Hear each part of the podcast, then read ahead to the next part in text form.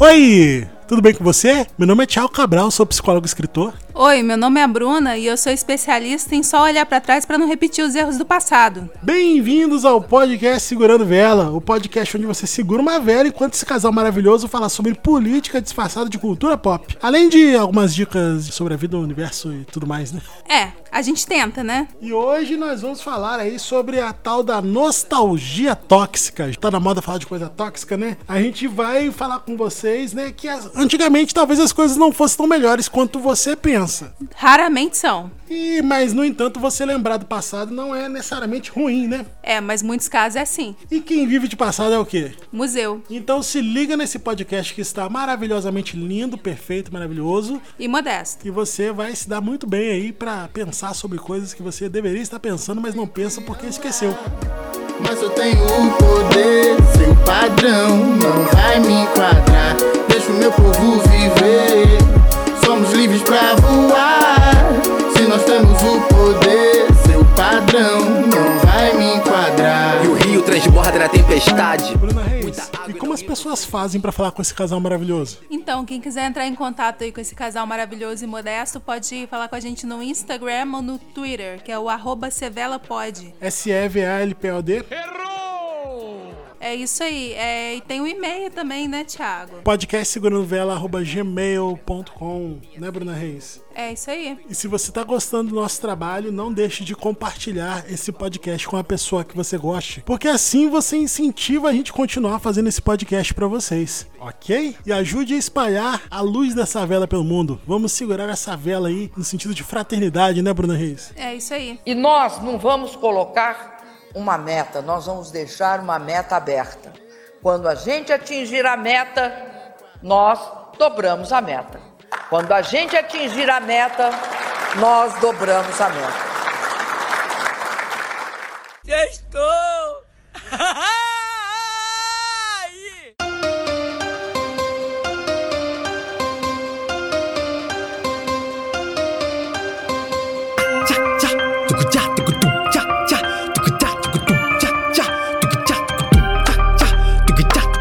Casal, me ajuda! Então vamos lá. Nós estamos aí nesse né, com esse quadro novo dessa nova temporada. Vocês podem ver que é, a- na- nessa nova temporada mudaram algumas coisas. Nós temos uma música tema, né, Bruna Reis? Nós temos duas músicas tema, né? Exatamente. E agora nós também lemos causos de pessoas que mandam histórias pra gente, como a gente acabou de falar, pedindo a opinião deste humilde, porém muito sábio, muito inteligente, muito belo casal, né, Bruna Reis? Muito modesto, só que eu não garanto que a gente vai ajudar, não, né? Tem isso daí, né? Eu vou dar a minha opinião, ela nem sempre é útil, mas eu vou falar aí de acordo com a minha experiência, que pode ser que seja muita, pode ser que seja zero. É isso aí. Então, hoje nós recebemos um e-mail aqui da Fabiana. Lembrando que, se você quiser que nós leamos o seu e-mail e dê- e demos nossa opinião pra você, mande um e-mail para podcastsegurandovela.gmail.com para você receber os conselhos deste casal, né, Bruna Reis? É isso aí. Então vamos ler? Hoje eu, hoje eu que leio, né? Você leu o último. Então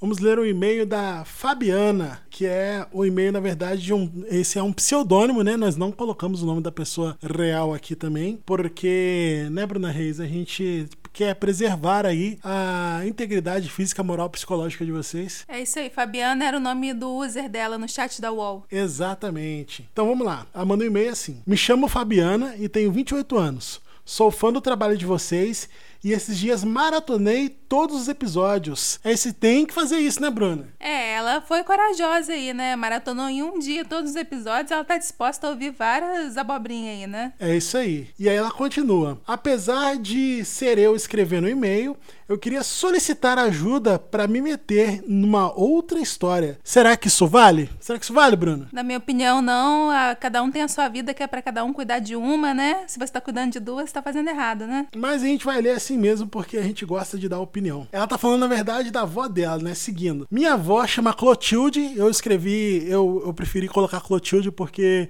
eu imaginei a dona Clotilde, o seu Madruga, na história que ela conta. Vocês vão entender por que não vai continuar lendo, né? Vou continuar lendo. Minha avó se chama Clotilde, ela tem 70 anos, mas é muito ativa, sabe? Ela é aquelas velhinhas que estão no mercado sem máscara, batendo perna mesmo quando tava tudo fechado. Eita!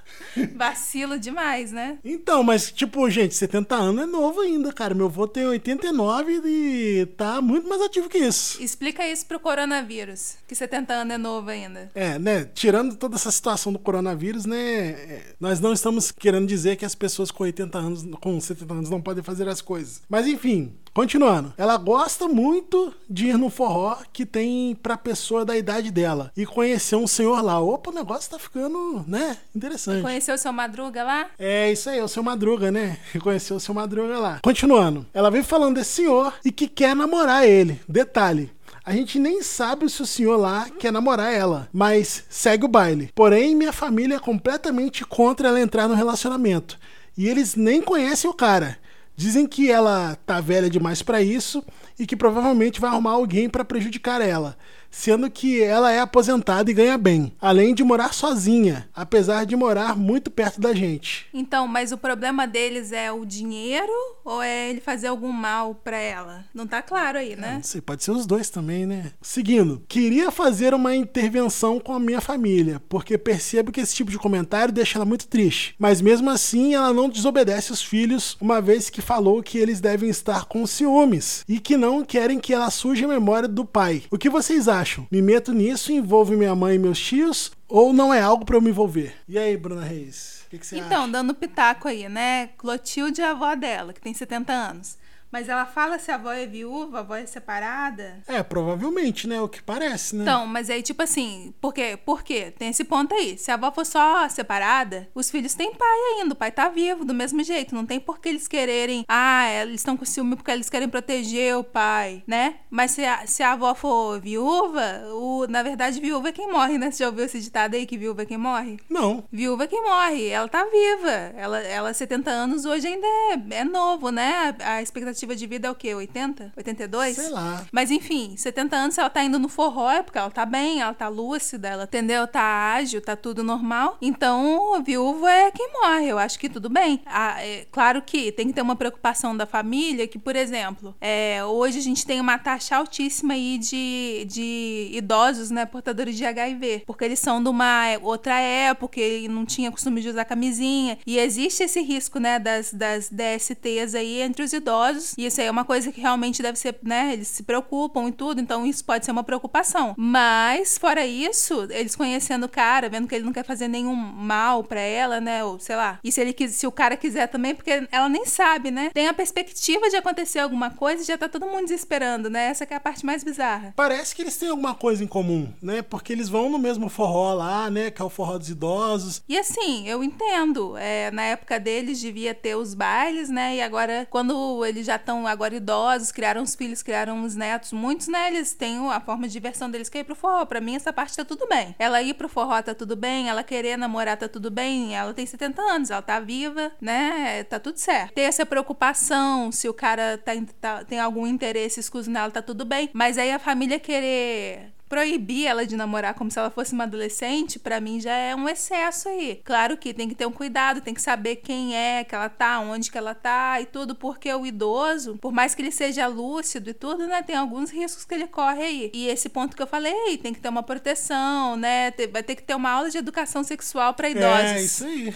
Mas fora isso, eu não vejo problema nenhum. Você vê algum problema? Não, eu, na verdade, eu acho o seguinte, né? Que a Fabiana, no caso, né? Que é a titular do e-mail, ela tá com uma preocupação que é genuína e tudo mais, né? E é uma coisa que eu vejo também que, tipo assim, muito classe média, esquerda abraça árvore, né? Porque, por exemplo, é uma coisa que a gente discute muito, que eu discuto muito com o pessoal na internet, é o seguinte: o quanto que a gente vê de, de coisa que seria ideal dentro do, dessa ideologia de esquerda, dessas coisas assim, que é prático, entendeu? Então, muitas das vezes, eu, eu não sei se ela tá pensando só no, no- na parte liberal da coisa, de que ah, somos todos livres para amar, que não sei o que, que é quer liberdade, isso e aquilo, mas talvez não esteja pensando na parte prática, né? Que ela falou assim, que ela tá pensando só dela ficar triste, de não poder se expressar, essas coisas assim. E não pensou em todas essas coisas que você acabou de falar agora, por exemplo, que é educação sexual, que é esse cara querer se aproveitar dela. A gente nem sabe se o cara tem a mesma idade que ela, né? Claro que, né, a gente não tá julgando o amor pela idade, mas é uma coisa assim que pode influenciar né, nessa potencialidade de ser uma pessoa com interesse ou não, né? Mas eu acho que, tipo assim, o e-mail dela tá muito assim, pelo menos no texto, né? Não tem como a gente julgar porque o texto é uma coisa assim muito fechada, né? Mas pelo menos eu fiquei com essa impressão de que pode ser uma coisa assim que tá meio idealizada, assim, fora do campo prático, né? É, eu acho que a conversa que ela tem que ter com a avó dela, porque a avó dela não namora, então, há uns 50 anos, né? Se ela tá voltando a namorar agora, ela tem 70 anos, desde que ela casou da última vez, ela não namora. É ensinar pra avó dela o que, que é um boy lixo, o que que. Entendeu? Esse tipo de, de conversa que ela tem que ter. Que, tipo assim, hoje em dia os tempos são outros. Ele não vai te fazer a corte, te namorar no portão, igual o avô dela provavelmente namorou. Então tem que ter esses cuidados, assim, na vida moderna, mas fora isso, por mim, tudo bem. Mesmo se, tipo assim, ele for um novinho, é aquela conversa que a gente teve na semana passada, que a gente sempre vai ter. Todo relacionamento, ele é um, um relacionamento que te- existe algum interesse. Ou é físico, ou é financeiro, ou é intelectual. Então vamos supor que a avó dela arrumou um novinho. Pode ser que o novinho tenha um interesse financeiro na avó dela. Mas se a avó dela também tem interesse no novinho, é uma troca, né? E tá tudo bem também. Eu acho que nenhum relacionamento, nenhum que você olhar vai ser completamente balanceado nesse nível- de interesse. Os dois têm o mesmo tipo de interesse na mesma quantidade. E tá tudo bem, desde que seja, né, dentro da lei e que tenha respeito, pra mim tá tudo bem. Vida que segue, né, Bruna Reis? Vamos entrar na pauta então?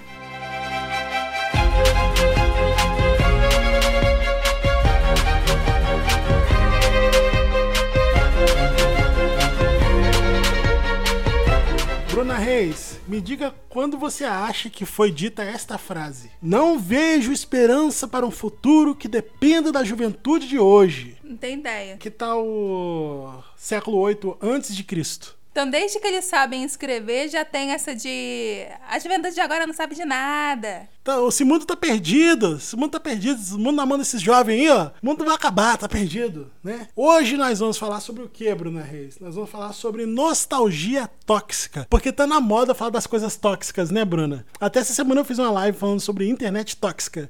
Eu participei lá do, do, do Teologia de Boteco, podcast do lado do Cristiano Barba, falando sobre internet, internet. positividade. Positividade, é isso, positividade tóxica. Então, vamos falar aí de coisas tóxicas. É, a Bruna sabe mais do que do podcast que eu participei. Essa questão toda aí do na minha época era melhor, né? É uma coisa que a gente até hoje ouve constantemente e eu acho interessante, porque a gente é, um, é uma idade que tá bem no meio do caminho, assim, né? A gente tem hoje em dia vivos duas gerações pra frente da nossa e duas pra trás. E aí a gente vê que as pessoas da nossa faixa etária, eles têm muito esse discurso, né? De tipo assim, ah, na minha época era melhor. Esses funk proibidão aí que a juventude ouve, não sei o que, não sei o que. Aí você vai olhar na nossa época, era o El Chan. Era a banheira do Gugu, uma hora da tarde, na televisão brasileira. Na TV aberta, as crianças tudo assistindo. Tipo assim, não tem nada de errado, porque eu acho que tem muito disso também. Você é tem um saudosismo, porque era a época que você era criança, e você era feliz porque você era criança, você tinha menos preocupação porque você era criança. Então parecia que as coisas eram melhores, mas isso nem sempre é uma realidade, né, Thiago? Exatamente, até porque a gente tem a questão da memória seletiva, né? A gente tende a gravar mais os nossos sucessos do que as derrotas, né? É claro, né? A gente não tá falando de experiências traumáticas aqui, mas mesmo pessoas assim que tiveram infâncias terríveis, às vezes elas conseguem tirar coisas boas assim. Ah, porque na minha época era bom porque a gente subia no pé de goiaba, sei lá, apanhava todo dia no meu pai, mas eu aprendi, virei homem, não sei o quê. Não, quantas vezes você não escutou assim, não, que a gente entrava pra roubar goiaba e tomava tiro de sal? Era as crianças tomando tiro, era as crianças tomando tiro e tava tudo bem e era legal, isso que era legal. Então, gente, mas né, envelhecer faz parte, né? E a gente acaba valorizando as experiências do passado. E muitas das vezes as pessoas até ficam tirando onda, né? Falando assim, porque hoje vocês por exemplo, hoje vocês jogam videogame aí sentado dentro de casa, eu tinha que andar 3km a pé, descalço, pra, pra jogar videogame, como se fosse assim, uma coisa muito incrível, né? Porque valoriza muito a experiência de- daquela pessoa, né? É, e assim, é, as pessoas não entendem, como diria o famoso filósofo aí, Marcelo D2, eu me desenvol- desenvolvo e evoluo com meu filho, né? Eles não entendem que a nova geração, as novas gerações, elas estão aí pra evoluir também, né? Porque a questão toda é essa. A geração que nasceu agora, que não, pre- não precisa andar três dias a pé, descalço, para chegar na escola, eles têm tempo para pensar no, na evolução, na próxima evolução científica que a gente vai ter. Porque se você for buscar aí, nos últimos 80 anos, a gente evolu evoluiu mais cientificamente do que nos outros 3 mil anos que tinha, que teve civilização antes disso, né? Exatamente, né? E a gente tem que pensar também, gente, que a nossa memória não é confiável. A gente precisa falar sobre isso aqui, né? Eu lembro quando teve aquele acidente do Eduardo Campos, que tinha gente que falava assim,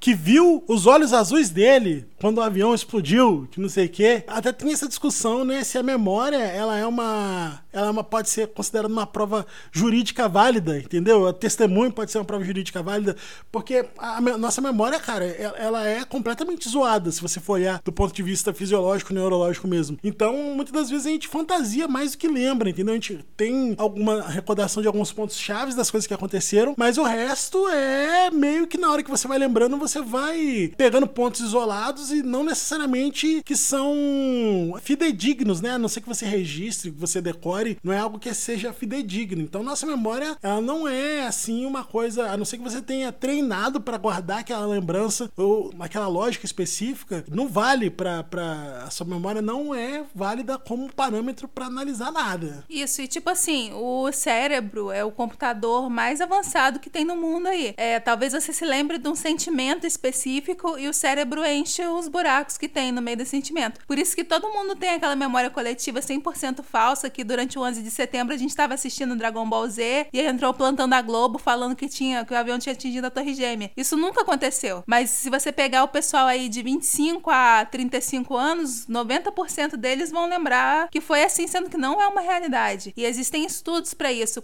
com muito, muitas testemunhas assim de julgamento, de crime. Por quê? Às vezes uma memória fica muito fixa na sua cabeça quando você sabe que alguma coisa importante vai acontecer naquele dia. Se você pensar para trás agora, com certeza você vai lembrar de alguma festa de aniversário sua porque era um dia importante para você, então você era um dia atípico. Agora quando você tá dentro de um dia normal e acontece uma coisa que você não estava esperando, dificilmente você vai lembrar em detalhes o que, que aconteceu antes disso, porque você não estava preparado para guardar aquele dia na sua memória. E tem a questão da bolha também, né, Bruna? Porque tem muita gente que ah, confia muito mais no que elas escutam de pessoas que elas confiam do que no que elas leem, no que elas absorvem de conteúdo científico, de conteúdo de literatura e por aí vai. Por que, que eu falo isso? Tem muita gente, por exemplo, que tem memória, sei lá, da, da, da, época da ditadura, que falava que era tudo muito bom e podia ter ser para ela naquele local onde ela morava, naquela idade específica que ela tinha, no ambiente social que ela estava inserido. Não significa, não significa, por exemplo, que aquilo era, é válido para a sociedade brasileira como um todo. Mesmo a gente estando na época da internet, né, que parece que agora na verdade piorou isso nessa questão da bolha, né? Só piorou mais ainda essa ilusão de que a gente tem conhecimento das coisas que a gente não tem, na verdade a gente só vê os nossos pares. Algumas pessoas elas acham que porque a experiência delas foi boa, a experiência de todo mundo foi boa, para qualquer situação. Então isso é uma coisa assim que é, é uma falha que eu digo, é uma falha da gente enquanto sociedade, porque isso significa que a gente não aprendeu a pesquisar, a gente não aprendeu a, a procurar fontes confiáveis e isso é fruto de, de, décadas e décadas e décadas de desestruturação da, da educação, né, como um todo, né? Não, e existe essa falha também, porque essa situação toda que a gente tá vivendo agora, né, do levante da direita e dessa volta do, do da moral e dos bons costumes, do liberal na economia e conservador nos costumes e tudo, é um problema da memória coletiva, né? E é um problema também de mau caratismo, simples mau caratismo. Por quê? Existem estudos históricos, existem registros que provam que como foi a ditadura. Todo mundo tem um celular no bolso hoje, é só abrir e na internet tem uma grande quantidade de fontes para falar isso. Mas você vai preferir acreditar no seu vô que morava na roça, que nem nunca tinha visto uma polícia até fazer 57 anos,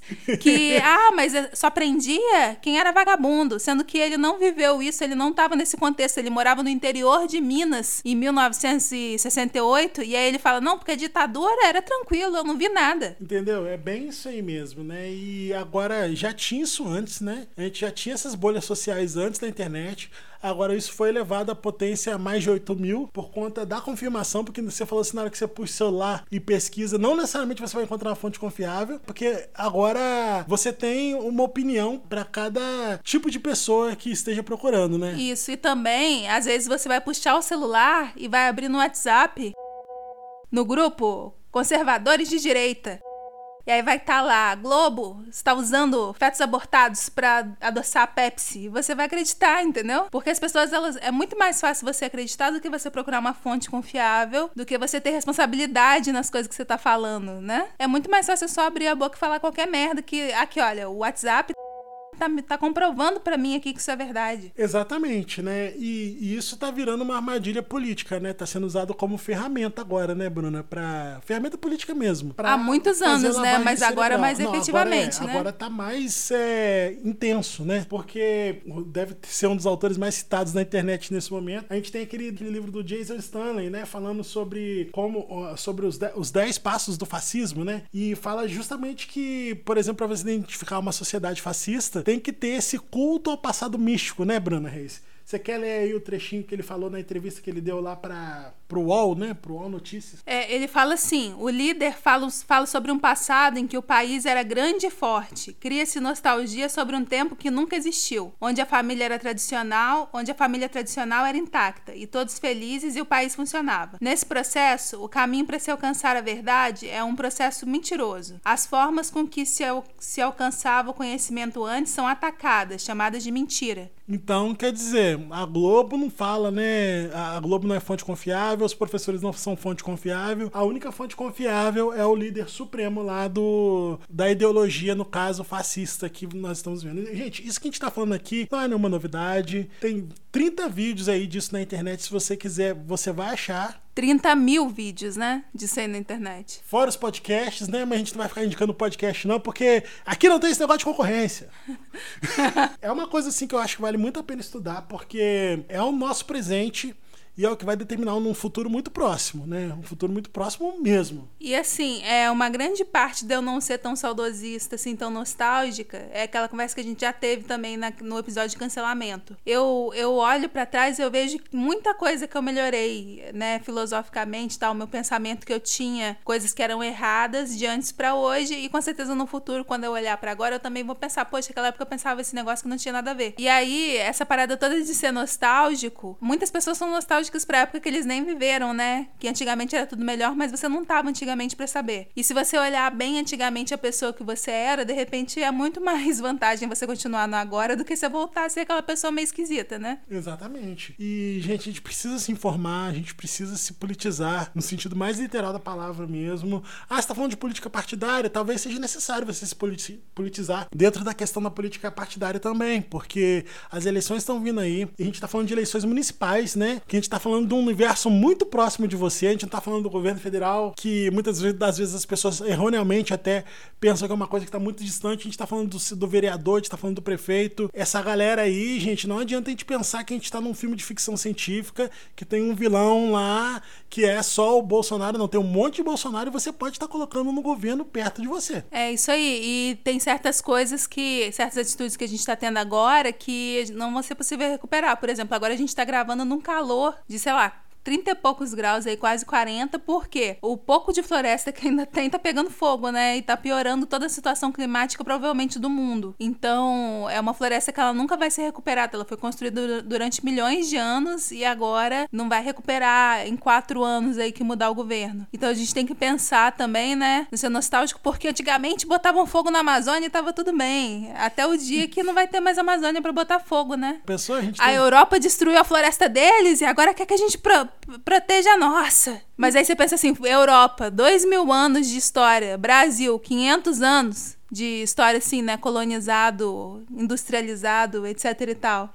Então, dá até para fazer igual o pessoal do Medo Delírio Brasília, contextualizar a fala do Bolsonaro de um, de um jeito que seja positivo. Por quê? Né? Ué, Forçando. Você não falou que não ia falar de outro podcast? Não, é menos o Medo Delírio Brasília, eles podem. Paralelepípedo de crack. É, paralelepípedo de crack. Paralelepípedo de crack. Eles fizeram uma, uma fala lá, colocando a fala do Bolsonaro dentro do, do, do, Não, foram, acho que não foram eles, não. Acho que foi o. Foi o Meteoro. Agora não lembro quem que foi. Não lembro quem que foi. Gregório. Isso, foi o Gregório, foi o Greg News dessa semana semana, que foi sobre pets, né? Que na verdade tá falando sobre os porcos lá. Então, ele contextualizou de forma positiva uma fala do Bolsonaro e a gente vai fazer isso aqui agora. Quando o Bolsonaro ele fala do, da questão de ah, a Europa queimou a floresta deles e a gente tá, quer queimar a nossa também, a gente quer que signifique, né? Porque se você for olhar o discurso todo, nunca é isso, né? Mas ah, o que a gente quer que signifique é o seguinte: que na verdade os países ricos, né, que ficaram ricos à base de, de escravidão, à base de colonização, à base da destruição da natureza, eles têm que ter responsabilidade de financiar, de cofinanciar a preservação das florestas dos países em desenvolvimento. Mas, né? Isso, e a gente tem que ter autonomia como país para ter soberania. Queimar a floresta é a soberania que a gente quer? Não. No, God, please, no! Os liberais eles querem o quê? Livre mercado. Esse tipo de soberania talvez seja interessante? Na minha opinião, não. No! Mas do governo talvez fosse. Só que o seu presidente tão articulado lá que precisa escrever na mão Lula armas. Au. Então Au, au. é, é- é difícil, entendeu? É, tipo, é porque não tem imagem no podcast, mas a cara daquele vira-lata caramelo que tava no colo dele me representa, assim, 100%. Então, gente, mas é, é disso que nós estamos falando. O passado aí, você tem que pesquisar. Até mesmo quando a gente quer lembrar do passado, às vezes você tem que pegar uma foto, lembrar, conversar com a pessoa que tava lá junto. Não, e às vezes você nem lembra que isso aconteceu. É quando você vê a foto, você preenche o resto da memória na sua cabeça. Tanto que às vezes você lembra de coisas que não teriam nem como ter acontecido. Exatamente, né? Então não confie na sua memória, vai estudar e se politize, né, Bruna? É isso aí, como diz o grande filósofo ET Bilu, busquem conhecimento. É isso aí, fechou? Fechou, tchau.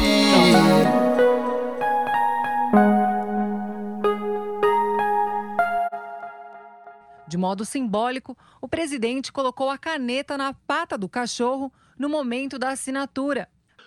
Se o para, não sei se Sansão vai entender aqui, né? Au, au. Quer dizer, parabéns, Sansão. Lá em casa tinha um cachorro. Lá em casa tinha um cachorro. E o cachorro au, au. O gato miau. E o capote tô fraquinho. O peru gulu gulu. E a galo corococó. E a galinha có. E o pintinho biu. E o pintinho biu.